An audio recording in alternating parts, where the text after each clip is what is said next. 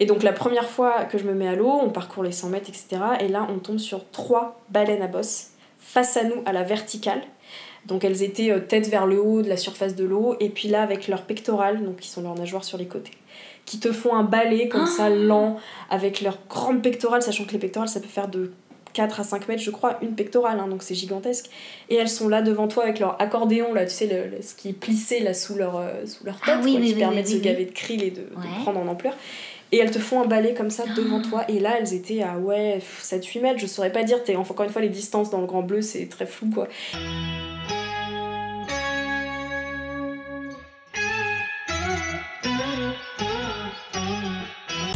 Bienvenue, c'est le premier épisode du Tétard à la licorne. Tous les 15 jours, je rencontre des êtres inspirés par le changement qui partagent leur expérience de transformation individuelle. La série de portraits débute par celui de Marion, pour qu'il changement se concrétise dans la prise de risque, mais aussi dans l'ouverture aux autres, et se construire résolument par soi-même. Grâce à elle, nous plongeons dans le grand bleu où elle a vécu son rêve d'enfant. Partager des moments de grâce et de connexion avec de majestueuses baleines à bosse. Pendant six mois, elle a collaboré en tant que bénévole au sein de l'association Globis, dont la mission est d'étudier et de protéger les cétacés à La Réunion. Je suis Francisca Dorego, du tétard à la licorne, épisode 1, c'est maintenant.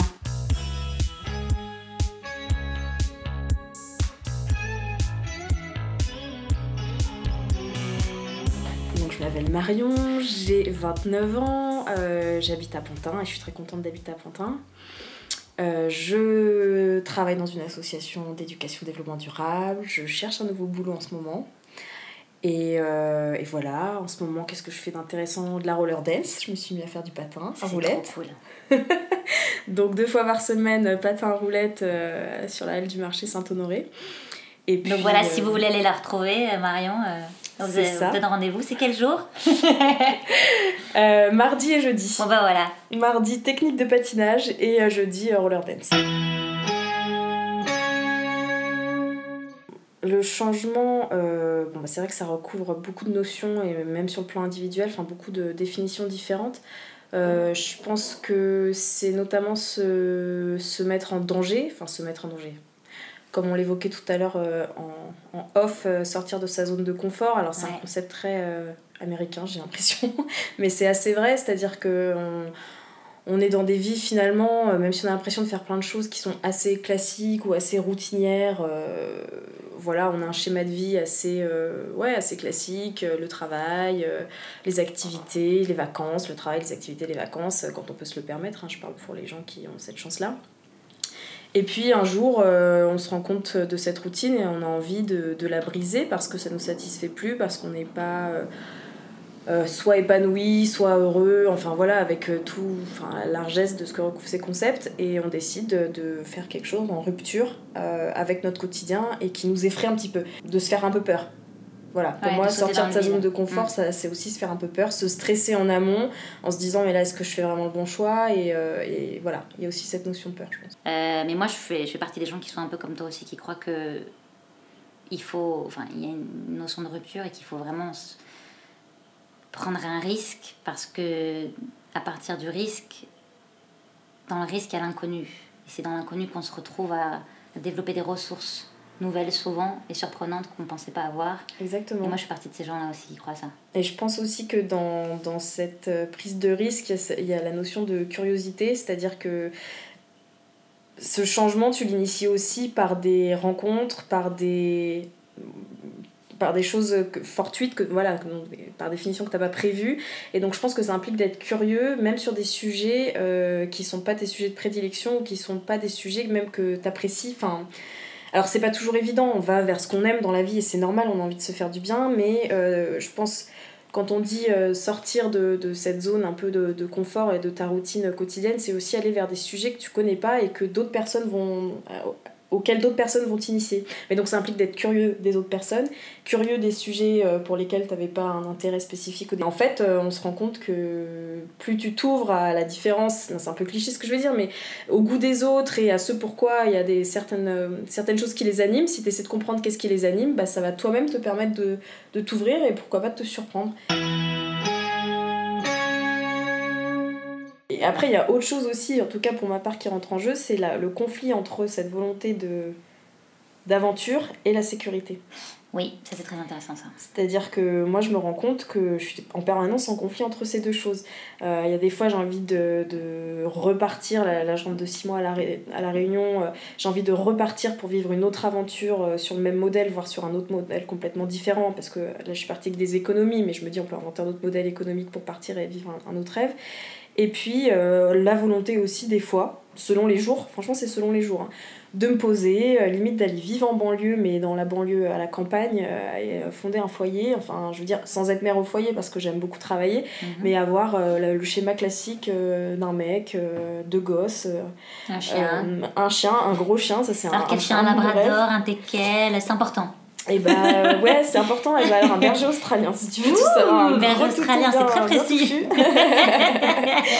Donc ça, c'est... Et, et, tu vois, je, je suis allée euh, la semaine dernière en, en, faire une rando de, de 17 km à Bure-sur-Yvette avec une pote et on, est, on est tombé dans des bleds mais géniaux, avec... Enfin géniaux en apparence extérieure, hein, avec euh, les chevaux dans les champs, euh, les maisons en briques magnifiques retapées en lisière de forêt. Et moi je me suis dit, ah, mais je veux ça en fait. Je veux vivre là, sans bosser à Paris, parce que sinon tu te tapes une heure et demie de transport tous les jours, mais je veux vivre là, fonder un foyer et tout. Et puis euh, le lendemain, t'es là, bon alors, euh, dans quel pays je vais me casser encore pendant six mois? Enfin, Et donc c'est un peu ce conflit permanent entre j'ai envie de cette euh, forme de sécurité, mais qui peut être aussi une aventure. Hein. je veux dire, construire une famille, pour moi c'est la grosse aventure. Hein. je, pour le moment, je m'en sens pas ni prête, ni capable, ni quoi que ce soit. Et avec cette envie de voyager, de pas forcément se remettre dans un CDI tout de suite. Et en tout cas, à titre personnel, c'est un conflit permanent. Quoi. Changer, pas changer, euh, se poser, pas se poser, enfin voilà, c'est...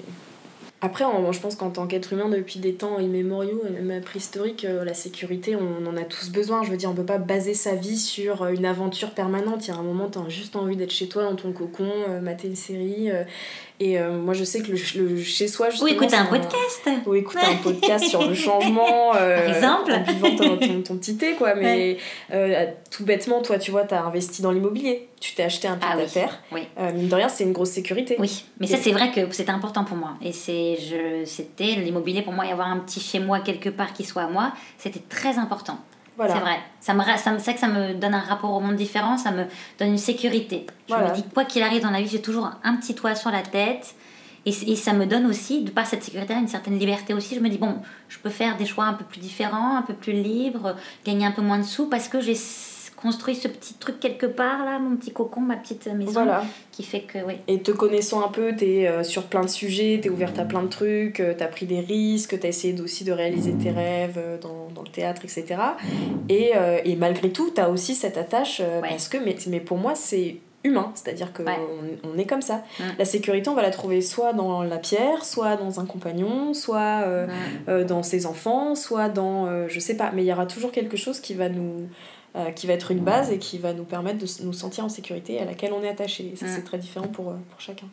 Et c'est ça qui fait justement probablement le sel de la vie, entre guillemets, si on peut dire ça comme ça, parce que c'est cette, euh, ce passage de l'un à l'autre, ce passage de l'état où tu te sens en sécurité à l'état où tu te sens beaucoup plus libre, ou quand on prend des décisions parfois comme ça, comme celle dont on va parler tout à l'heure te concerne. À ce moment-là, on se dit Waouh mais je peux faire ce que je veux, je suis libre. Donc ça, c'est une excitation d'adrénaline énorme. Et puis, euh, pour ressentir ça, il faut aussi qu'on ait vécu des moments où voilà, on est tout, on est tout seul chez soi, il avec son petit thé à regarder sa série.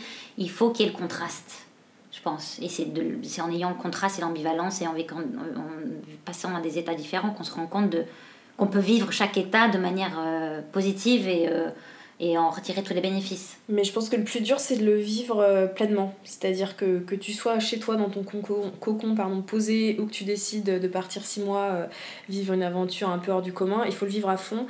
Et là, dans, nos, dans, dans, le monde dans lequel on vit, qui va très vite, qui est hyper connecté, etc., je trouve qu'on consomme aussi énormément même les aventures en fait. C'est-à-dire que mhm. tu, tu décides de vivre une aventure, mais aussi avant tout pour pouvoir ensuite mettre sur les réseaux sociaux que tu as fait ci, ça, ça, le montrer. Je me questionne sur, euh, sur la manière dont on vit ces petits moments d'adrénaline, est-ce que c'est encore de l'adrénaline de voyager euh, autant euh, euh, Enfin voilà, j'ai aussi ce, je m'interroge beaucoup là-dessus et c'est aussi pour ça un moment que j'ai décidé de partir six mois plutôt que de. Vas-y, parle-en du coup. C'est ton grand changement dont je voulais que tu parles, ton aventure, le, le fait d'avoir d'être parti en La Réunion. Raconte-nous ça. Bah en fait, c'était donc de mars à septembre donc 2018, je suis partie à La Réunion. Mhm. Ça faisait un an que je montais ce projet avec une association euh, là-bas. Donc en fait, depuis que je suis petite, euh, j'ai un rêve qui est de voir des, des baleines à bosse des cétacés de manière générale. Hein, j'aimerais bien voir une baleine ce rêve, tu l'as depuis l'enfance, mais est-ce que c'est parce que tu as vu un film, je sais pas, un dessin animé ou... Ce serait intéressant de savoir, est-ce que tu te souviens de pourquoi ça t'a imprégné aussitôt Est-ce que... Ouais, alors c'est pas en voyant le, le, Grand Bleu, parce que très curieusement, je ne l'ai jamais vu. Donc si ah, je dis ça aux personnes que j'ai rencontrées à La Réunion, ils me rigolent au nez, genre non, c'est pas possible, t'as jamais vu le Grand Bleu, etc. Euh, je, je retrouve pas, on va dire, une date précise de quand ça m'est venu, mais je sais que je regardais beaucoup de docus animaliers avec, euh, euh, avec mes parents et notamment avec mon père sur le, le, monde marin de manière générale. C'est toujours les docus animaliers qui m'ont le plus plu. C'était pas forcément la savane euh, en Afrique ou euh, des choses comme ça, mais c'était vraiment le, monde marin. Mais voilà, je voyais ces gens qui partaient sur le bateau, euh, casquette, t-shirt, à prendre des photos des, des, des cétacés, des baleines à bosse, aller voir les dauphins et tout, et je me suis dit, mais c'est ça que je veux faire quand je serai plus grande. Et puis, étant pas du tout scientifique, mais au contraire très littéraire, j'ai pas du tout faire, pu faire ni un bac S, ni des études en biologie marine, etc. Donc je me suis orientée vers un parcours qui n'a rien à voir. Ouais. Et puis j'ai un peu enterré ce rêve en me disant oui, bon, bah, c'était, c'était bien, c'était rigolo. Mais tu sais, tu l'as toujours en fait, ça ressort à certains moments. Et je parlais euh, avec euh, bah, mon ex de l'époque, je revois mais précisément le lieu où on parlait. Parvis Gare du Nord, on allé, je sais plus si c'était Londres ou euh, Rotterdam, un des deux. Et puis j'étais pas bien, je me disais ça n'allait pas, j'avais pas la frite quoi. Et puis euh, on rigolait parce que je disais oui mais de toute façon moi mon rêve c'est, vraiment bosser pour les, les, les cétacés quoi. Puis euh, vraiment si possible aller voir les baleines à bosse et euh, faire avec une équipe de scientifiques le boulot qu'ils font au quotidien. Et mon ex, je revois mon ex qui rigole. Oui, oui, bon, c'est, de toute façon, toi, tu vas sauver les baleines et tout. et puis moi aussi, je rigole. Et puis, tu sais, c'était pas malveillant, mais c'était plus. Allez, oui, on a tous des rêves un peu chelous. Toi, c'est, c'est, c'est, voilà, c'est les baleines à bosse. Écoute, chacun son délire. Et hop, et on, on l'enterre et on passe à un autre sujet, tu sais. Et puis j'ai ressorti ce, ce, rêve des cartons en me disant mais euh, ouais les baleines à bosse euh, bah peut-être en fait c'est possible. Je sais pas cherche un moyen. T'es pas biologiste marine donc effectivement tu peux pas dire bah voilà je suis biologiste marine embauchez-moi. Il y a très peu de boulot dans le secteur. Je me suis j'ai réfléchi à un moyen d'accéder à, à ça et je me suis dit bah le bénévolat tu te fais pas payer, mais tu trouves une asso pour laquelle tu peux euh, être utile et, euh, et, faire un boulot, semi-boulot de biologiste euh, sans avoir les compétences, mais être une aide et le faire bénévolement. Et, j'ai monté mon projet là-dessus. Alors, ce qui s'est passé, c'est que dans le cadre du travail, j'ai rencontré un espèce de grand forum sur l'éducation développement durable organisé par l'éducation nationale, un inspecteur académique de La Réunion euh, qui est un ancien océanologue, je crois, et euh, qui ensuite ne trouvait pas de boulot dans sa branche, à passer les concours euh, pour être prof de SVT et puis pour être inspecteur, et qui m'a dit Bah, moi je suis à La Réunion, je suis un ancien océanologue, et puis il me dit Je lui explique mon rêve des baleines. Et là, il me dit, mais tu sais qu'à La Réunion, il y a plein de baleines, en fait, il suffit d'arriver à la bonne période, entre juin et septembre, et il y a des baleines à bosse que tu vois depuis la côte à La Réunion, quoi. Alors moi, La Réunion, évidemment, je connais, mais j'en... pas bien. Je savais absolument pas qu'il y avait des baleines à bosse dans le coin. Et, euh, et puis il me dit ça, il me dit bon voilà, il y a, y a, de quoi faire quoi, donc si ça t'intéresse, bah recontacte-moi, je connais bien les acteurs locaux euh, euh, du monde marin et je saurais te mettre en relation avec les bonnes personnes. Génial. Très bien, il me donne son numéro de téléphone perso, son adresse mail perso.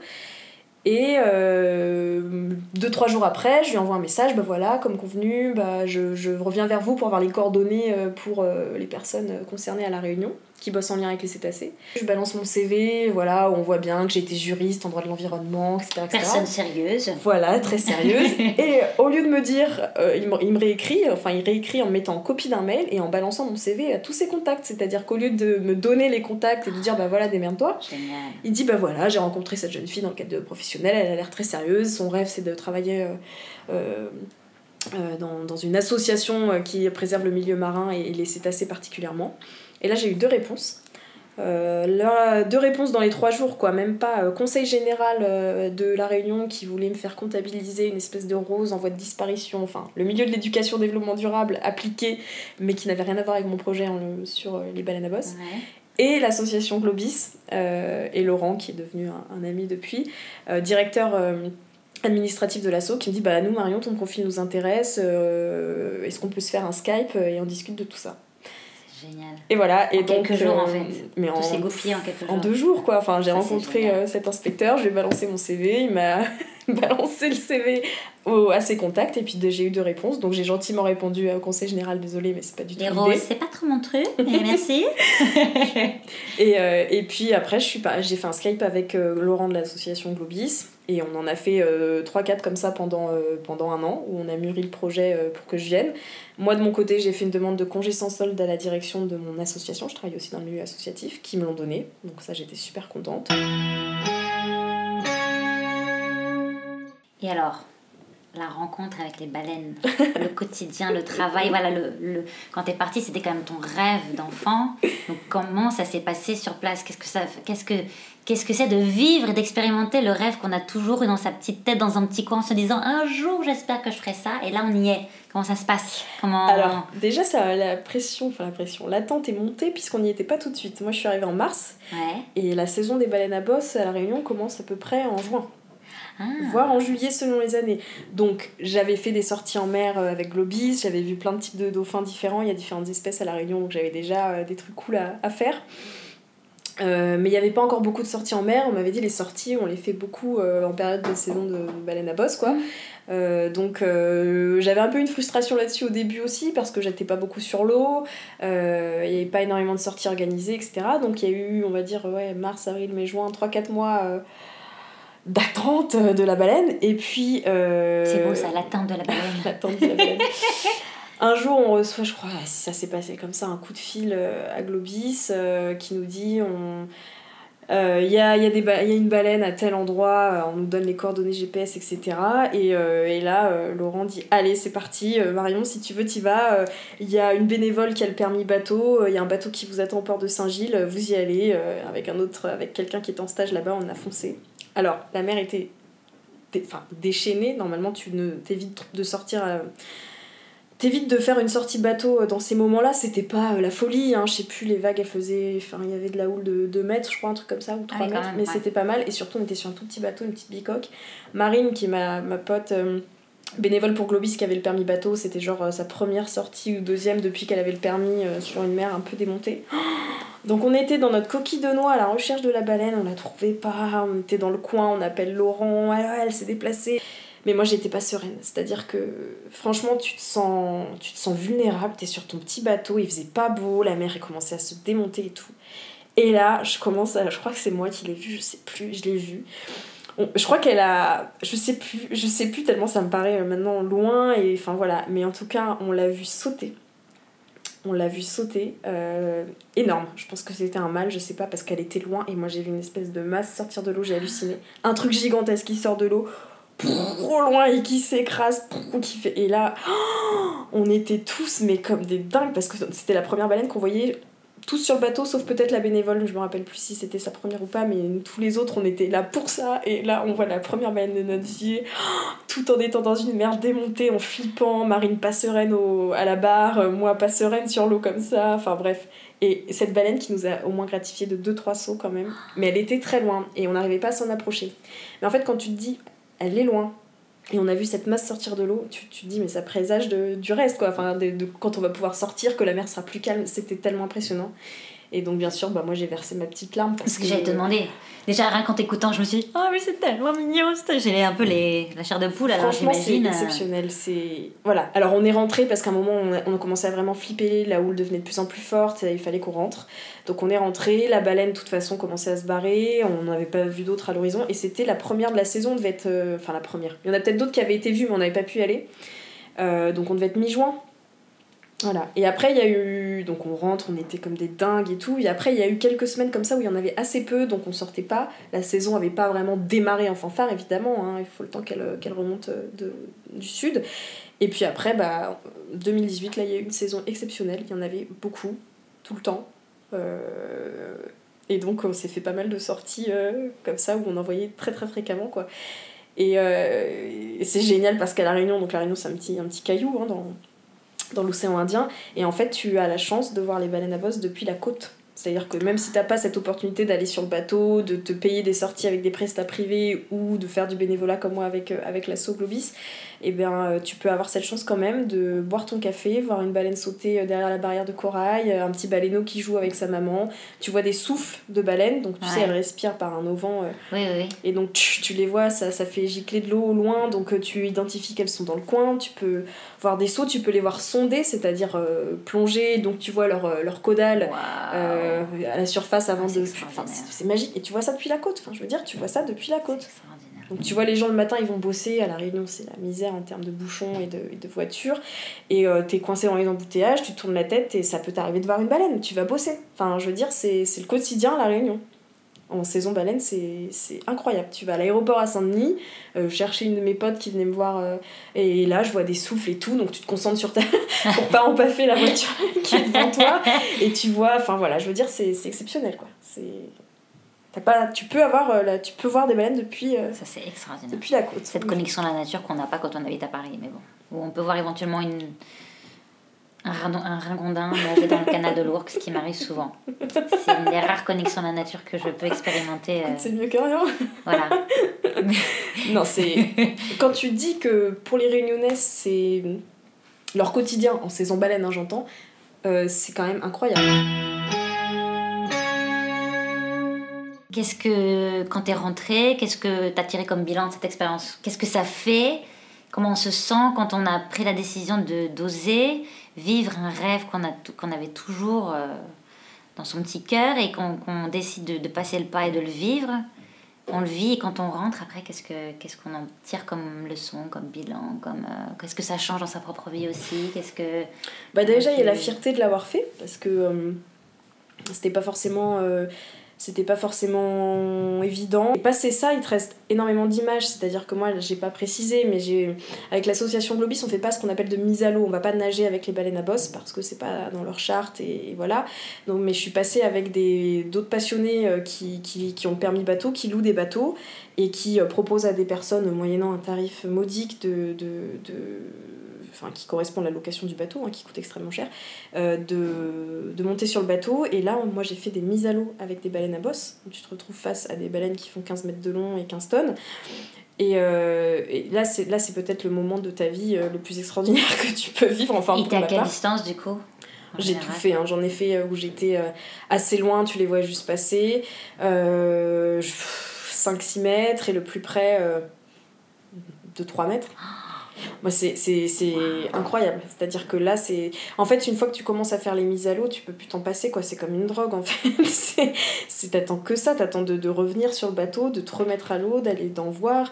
Et c'est elle qui décide si elle vient te voir ou pas. Tu peux très bien te, te, te payer une sortie et à chaque fois, tu te mets à l'eau, bim, elles te passent devant et elles sont tellement loin que t'as juste vu leur silhouette au loin. Et puis d'autres fois, elles sont hyper curieuses et c'est elles qui viennent te voir. Et là, tu. Et c'est ça, alors comment tu, comment tu définirais Est-ce que parfois tu as des moments de connexion? Avec une baleine.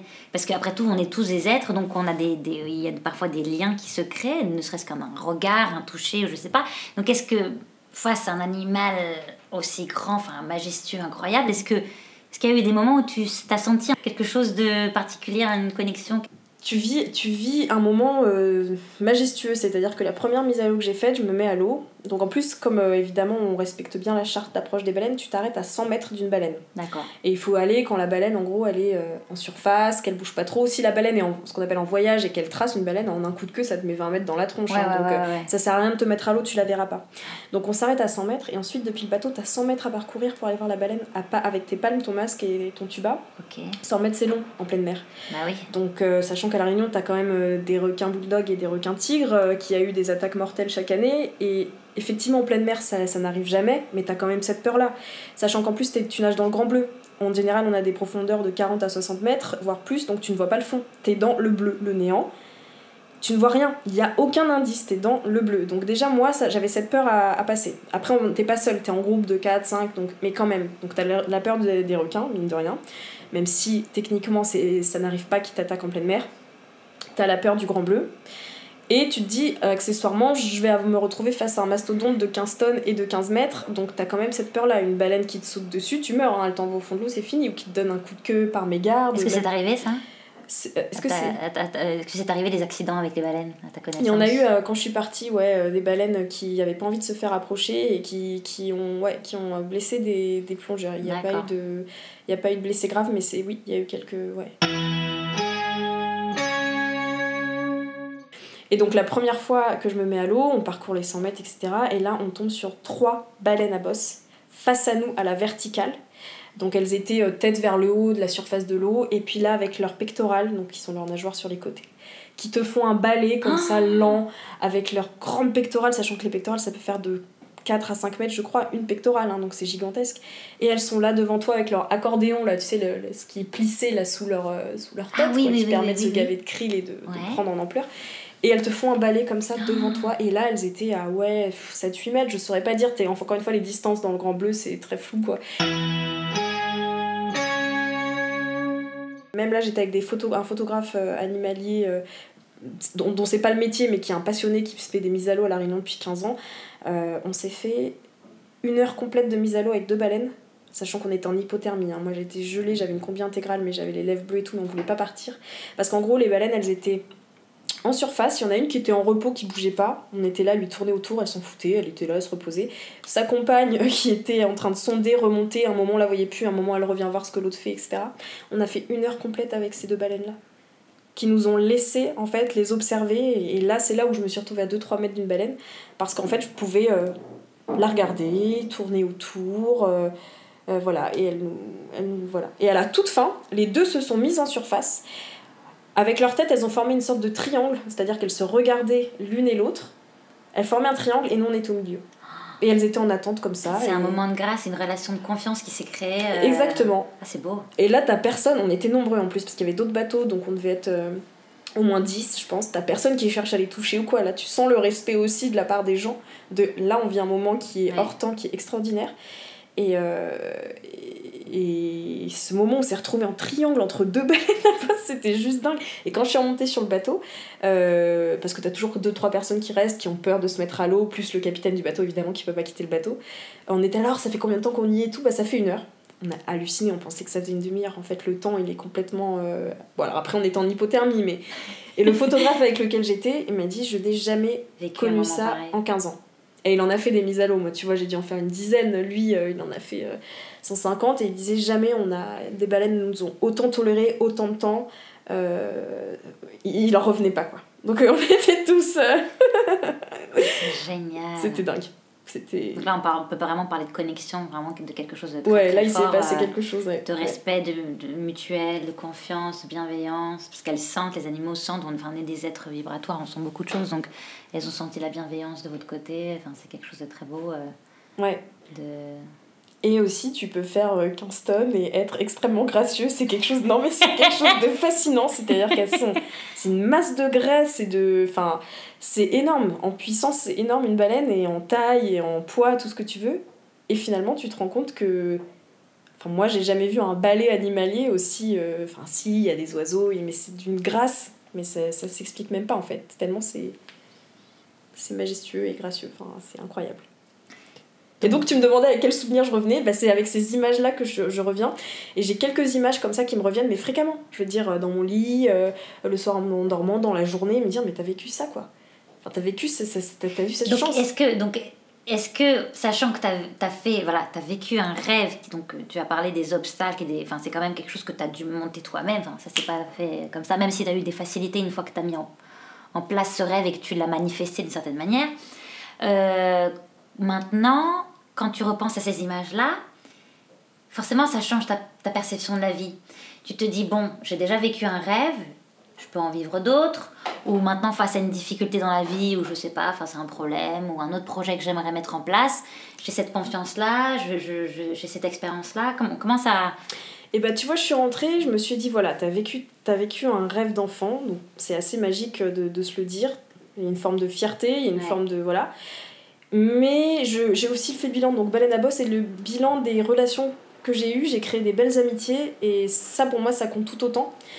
Et euh, donc ça, c'est quelque chose aussi avec lequel je rentre. Enfin, quand je repense à la réunion, je repense comme ça à deux, trois personnes clés qui ont énormément compté pour moi et que je vais revoir et qui, j'espère, vont être des amis de, de longue date, voire, voire à vie. Je repense à ces images de baleines, je repense à la beauté de, de l'île et à la nature là-bas qui est quand même assez exceptionnelle. Mais euh, en fait, je me suis pas dit, bon, maintenant, c'est quoi ton rêve? What's next? Et c'est pour ça que pas encore de projet, genre, maintenant que j'ai fait ça, je peux aller là, maintenant la montagne, je vais la gravir encore plus haut, le prochain mont, le prochain. Et eh ben non, parce que justement, je j'ai pas envie d'être dans cette consommation. Euh, voilà. Et puis peut-être aussi, aussi parce que j'ai pas euh, trouvé encore ce que j'ai envie de, d'accomplir. Ou voilà. Là, je suis dans des choses beaucoup plus terre à terre qui sont de changer de boulot et trouver un nouveau logement parce que ma propriétaire dans l'appartement dans lequel je suis. Donc je suis peut-être aussi un peu nubilée par ça, euh, et j'ai donc d'autres dossiers à régler. Et encore une fois, j'ai pas envie d'être dans cette consommation de j'ai vécu ça, j'ai fait ça, euh, what's next. Euh, j'ai aussi envie de vivre un peu ma vie à Paris, et je mhm. l'apprécie d'autant plus que je suis partie. avec mes potes, la, vie culturelle que peut m'offrir Paris, la roller dance à laquelle je me suis mise, etc., etc. Donc je suis dans une autre forme de... Voilà. Je suis dans un autre esprit, je suis pas forcément en mode où je repars demain euh, pour six mois, mais ça viendra peut-être parce qu'en fait, euh, une fois que tu as chopé le virus, c'est un petit peu hein. difficile de. Mm. Ouais. ouais. cette fameuse adrénaline-là, tu te rends compte qu'on peut vivre des moments extraordinaires et qu'en plus, quand on a fait l'expérience une fois, on se dit, bon, bah, c'est pas si compliqué que ça. On se débrouille toujours, et mm. puis quand on, est, quand on a vraiment ça dans le cœur, on arrive toujours à avoir des gens qui nous aident, des, des, des choses inopinées qui tombent comme ça, comme la personne que tu as rencontrée, qui t'a t'a mis en contact avec ces relations. Enfin voilà, c'est ça qui est intéressant, c'est quand on a le désir profond et que ça, les choses se manifestent. Et même si on a des obstacles, il y a quand même beaucoup de choses qui nous aident aussi. Ouais, ouais, ouais. Et, et j'imagine qu'à ta place, on va se dire j'ai envie de revivre d'autres expériences comme ça. Après, comme tu disais, c'est pas forcément sous la même forme. Ça peut être, comme tu disais, peut-être partir à Bure-sur-Yvette euh, et euh, t'acheter une maison avec ton futur mari et faire des enfants. Voilà, ça, euh, ça peut être ça aussi, mais bon. Ouais, bah, de toute façon, je pense qu'il faut prendre la vie comme une grande, une grande aventure. Euh, quelles que soient les choses qu'on vit, enfin, je veux dire, encore une fois, faire des enfants, euh, là, on est dans le schéma euh, classique, fonder un foyer, faire des enfants. Faire des enfants, c'est une énorme aventure. C'est peut-être la plus grosse aventure que tu vivras dans ta vie si t'en fais. Et si t'en fais pas, tu vas te nourrir d'une autre manière. Enfin, je veux dire, on a tellement le choix aujourd'hui de faire plein de trucs, de soit fonder une famille, soit de pas fonder une famille. Je veux dire, il y, a des, y a des femmes qui veulent pas d'enfants, bah très bien, qui ont d'autres rêves, qui ont d'autres désirs. Enfin, je veux dire, on a le champ est ouvert, mais je pense qu'il faut justement utiliser cette ouverture pour faire le maximum de choses, mais en les vivant à fond. Pas faire pour faire, quoi. Faire parce que on, vibre. Ouais, pour soi et non pas dans la représentation. Ouais. Et la comparaison. Qu'est-ce que tu dirais aux personnes qui justement osent pas? Parce qu'on en connaît tous dans notre entourage des gens qui, qui ont des, des, des rêves ou des, des voilà, des, des projets comme ça qui n'osent pas mettre en place bah, je trouve c'est difficile de donner des, des, des conseils. Euh, encore une fois, je pense qu'il faut il faut se faire peur. Enfin, c'est vraiment la clé. Enfin, Là, j'ai une copine, ça fait des années qu'elle en a ras-le-bol de son boulot, et elle me disait euh, Mais tu vois, euh, mon mec, il me soutient pas, je lui dis que j'ai envie de changement, je suis trop mal, il me voit rentrer au boulot en pleurant, etc. Mais je lui dis Oui, mais c'est pas ton mec qui va prendre la décision de quitter le boulot pour toi, en fait. Oui, mais j'ai besoin de son soutien et tout. Et je sens que le, elle, elle a un blocage qui fait qu'elle a besoin de se sentir soutenue, même dans ce dans sa recherche d'une nouvelle vie. Sauf que la recherche de sa nouvelle vie, c'est elle qui va la trouver en son fort intérieur, en son moi profond. Après, son mec, il pourrait être là une fois qu'elle aura pris la décision, il pourrait être là en soutien s'il l'aime vraiment et qu'il voit qu'elle se met en danger, il dira bah écoute, t'as choisi de faire ça, moi je te soutiens à 100%, si ça te rend heureuse, vas-y, je, suis là quoi. Mais, mais il faut qu'elle passe cette étape de se dire mais d'abord c'est moi qui dois faire le boulot, sur qu'est-ce que je veux vraiment, qu'est-ce qui me rend heureuse, comment je fais pour changer de métier, et elle a plein de peurs.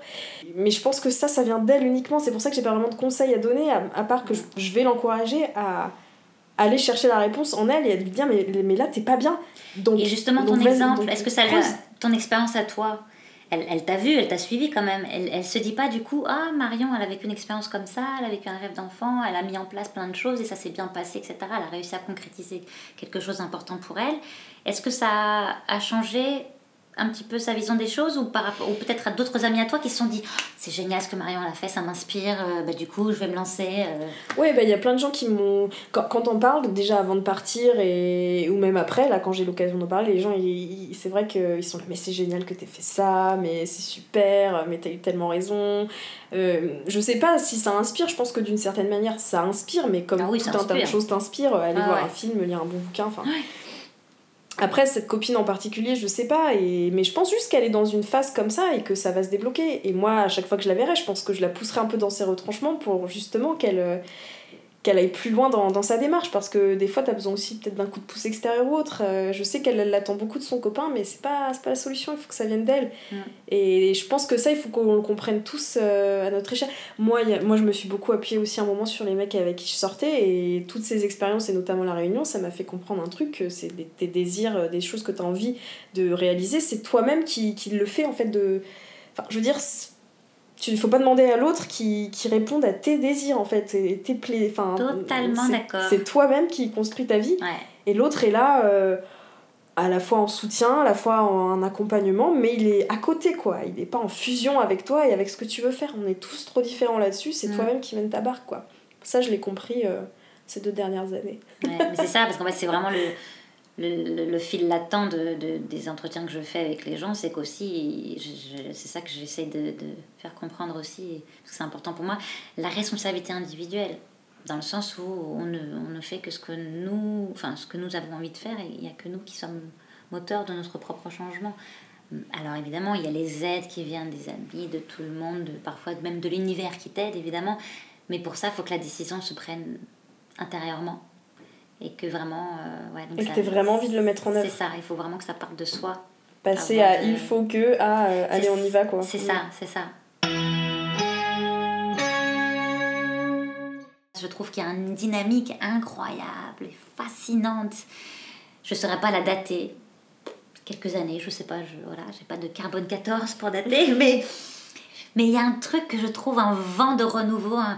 Les gens ont envie de changer, ont envie de prendre des risques, ont envie d'essayer de vivre plusieurs vies.